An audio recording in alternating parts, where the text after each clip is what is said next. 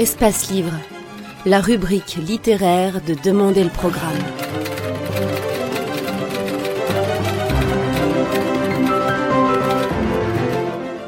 Espace Livre, les rencontres d'Edmond Morel.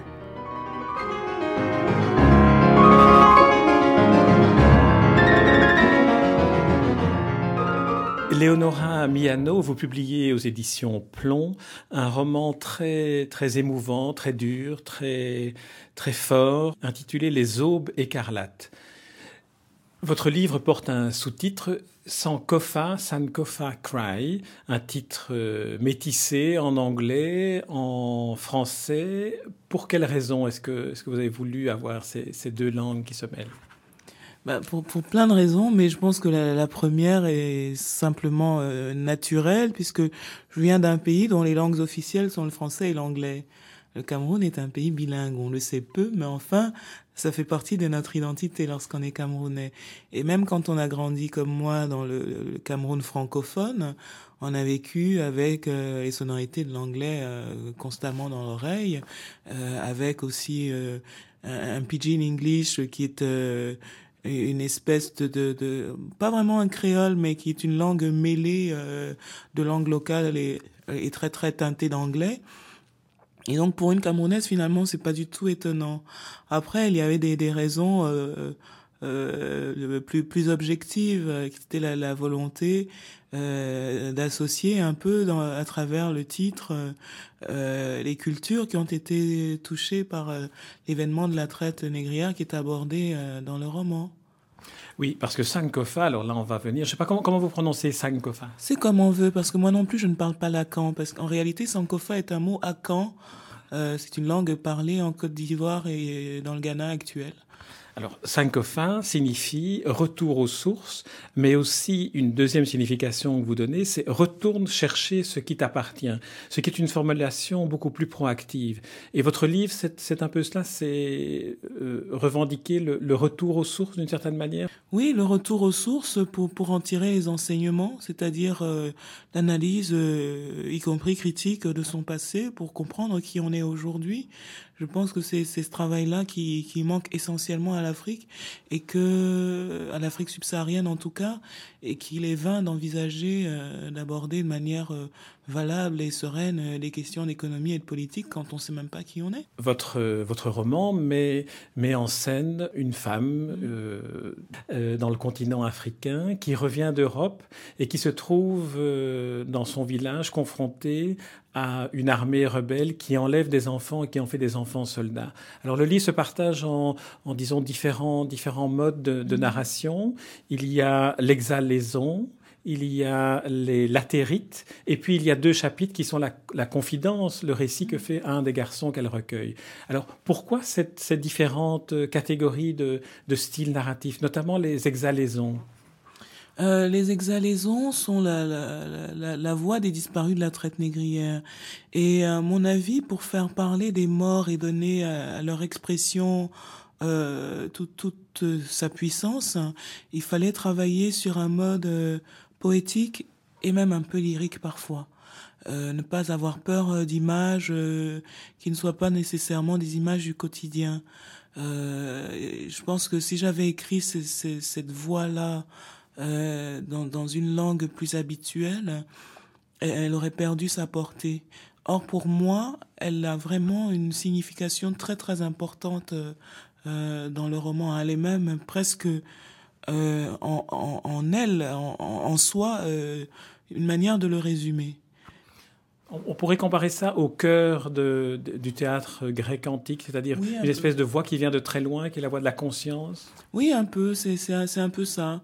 Euh, c'est une sorte de voix de la conscience si on se place dans la logique de communauté qui considère que la vie ne cesse pas, que lorsqu'on meurt, on entre simplement dans une autre dimension, mais qu'on continue d'interagir avec les vivants. Or, nous parlons ici euh, d'un grand nombre de personnes décédées euh, et qui ont été abandonnées par les communautés auxquelles ils appartenaient. Euh, donc si on se pose, si on se place dans cette logique selon laquelle les morts ne meurent pas et restent une puissance active dans le quotidien des vivants, on peut se poser la question de savoir quelle serait l'action de, de, de, de trépasser.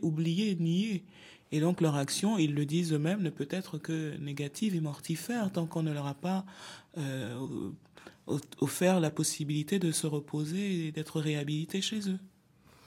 Le, deuxième niveau du, roman, c'est ce que le, le personnage Ayane, Ayane est cette, est cette femme qui, qui, revient au village et qui demande au, au jeune garçon qu'elle a recueilli d'une armée d'enfants mhm. soldats, elle lui demande raconte-moi ce qui s'est passé.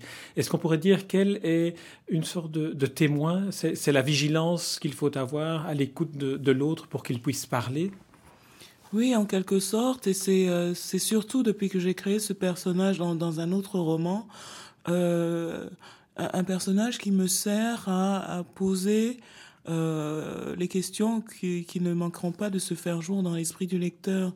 Je n'aurais pas pu amener comme ça le, le, la narration des pas, ça aurait été trop trop brutal, je pense. Elle est déjà assez assez rude hein, à lire, et je ne voulais pas la la proposer au lecteur euh, sans, sans la médiation d'un cœur humain, c'est-à-dire euh, que quelqu'un reçoive véritablement ce discours-là, que le lecteur ne soit pas le seul, parce que le lecteur en fait le lit parce qu'Ayane a demandé à savoir.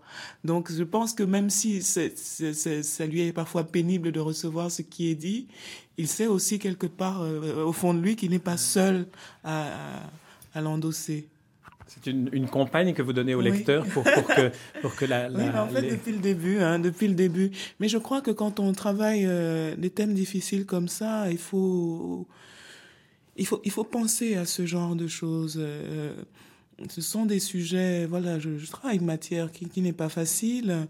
Euh, et j'ai à cœur que le lecteur arrive au bout quand même de cette expérience parce que au bout, de, de, tout le chaos que je lui fais traverser, peut-être qu'il y a quelque chose euh, qui peut le soulager. euh, donc, euh, en tout cas, quelque chose de plus... Peut-être qu'il comprendra quelque chose, ou en tout cas que ce sera moins, moins, pénible, à la fin qu'au début. Mais si je veux qu'il connaisse cette fin, je pense qu'il a besoin, d'où qu'il soit d'ailleurs, qu'il soit africain ou occidental, il a besoin d'être un peu pris par la main. Sinon, c'est difficile. Oui, parce que votre livre est là, je pense que la, la postface que, que moi j'aurais mis en préface parce que c'est exprès. mais, mais c'est vrai dit bien que, que ce livre ne s'adresse pas seulement aux, aux lecteurs occidentaux, qu'il s'adresse aussi aux Africains, aux Africains de la diaspora, parce qu'une des thématiques qui traverse euh, l'ensemble de votre démarche romanesque, c'est cette mélancolia, c'est-à-dire la conscience d'une diaspora, c'est-à-dire la mémoire aussi de cette, euh, de cette diaspora. La mémoire de cette diaspora et surtout de l'histoire qui a fait qu'il existe une diaspora. Euh, je pense que euh, en Afrique, on ne s'est pas suffisamment penché sur cette histoire. C'est-à-dire que nous aimons bien regarder cette diaspora américaine, notamment, et nous gargariser de ce qu'elle elle garde encore une empreinte africaine. Donc, nous écoutons le jazz et puis nous sommes très très fiers d'y trouver encore la marque de nous-mêmes. Euh, nous regardons la, soul food, la cuisine des Afro-Américains et puis nous sommes nous sommes très très contents de, de voir que après des siècles de bah d'histoire, ils ont encore gardé quelque chose euh, qui, les rattache culturellement à nous. Mais je pense que nous ne nous posons pas suffisamment la question euh, de, de, leur histoire et de ce que c'est que d'appartenir à cette catégorie euh, qui pour moi est sans homologue puisque euh, ces populations euh, noires des États-Unis ou euh, de la Caraïbe sont les, les seules au monde à avoir été coupées de leur généalogie comme elles l'ont été. Donc elles abritent une, en elles une faille particulière. Euh, Césaire disait ça, j'habite une blessure sacrée. Et cette blessure-là, les Africains ne se sont pas suffisamment penchés dessus.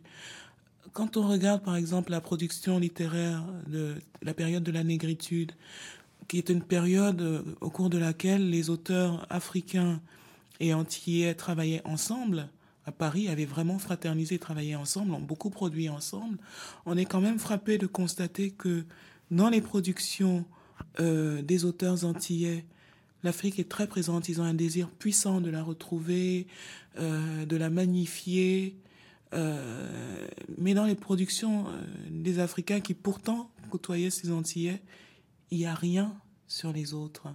C'est-à-dire que nous sommes, il y a une espèce d'orgueil africain qui trouve normal d'être célébré par sa diaspora sans se pencher sur ce qu'elle est profondément. Or, nous ne pouvons pas la retrouver si nous ne faisons pas ce travail. Nous ne pouvons pas être fiers qu'elle existe et ne pas cheminer vers elle véritablement. Euh, et voilà, je pense que nous avons beaucoup tardé et qu'il est temps. Qu'il est temps de le faire. La, la, mélancolie, et après on reviendra à la, à, la, suite du roman, parce que là on, on parle, mais c'est tellement, je veux dire, votre roman est tellement, tellement, tellement riche, et, et c'est vrai que le... Non, non, jamais, jamais. Ouais, je, euh, parfois, je crains d'écrire des choses trop denses. Euh, ça brasse tellement de thèmes, tout ça.